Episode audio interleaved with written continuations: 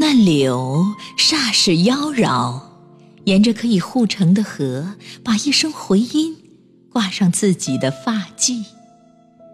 等你来，用目光筑巢。河边是墙，古城墙和被先生的琴抚弄过的故事一起，借水光透露一些玉质的影子。我把空阔的水面看成经年的画卷，把身影中可以传承的衣袂，飘飘给汉江。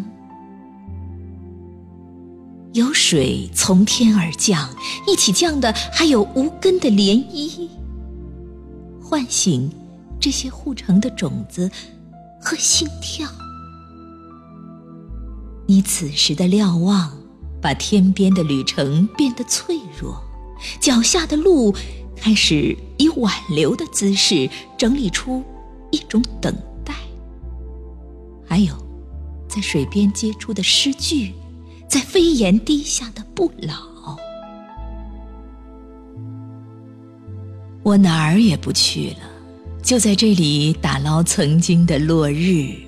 沉沦前的思念，以及护和被护的秘密，寻找那些爱和被爱的奥妙。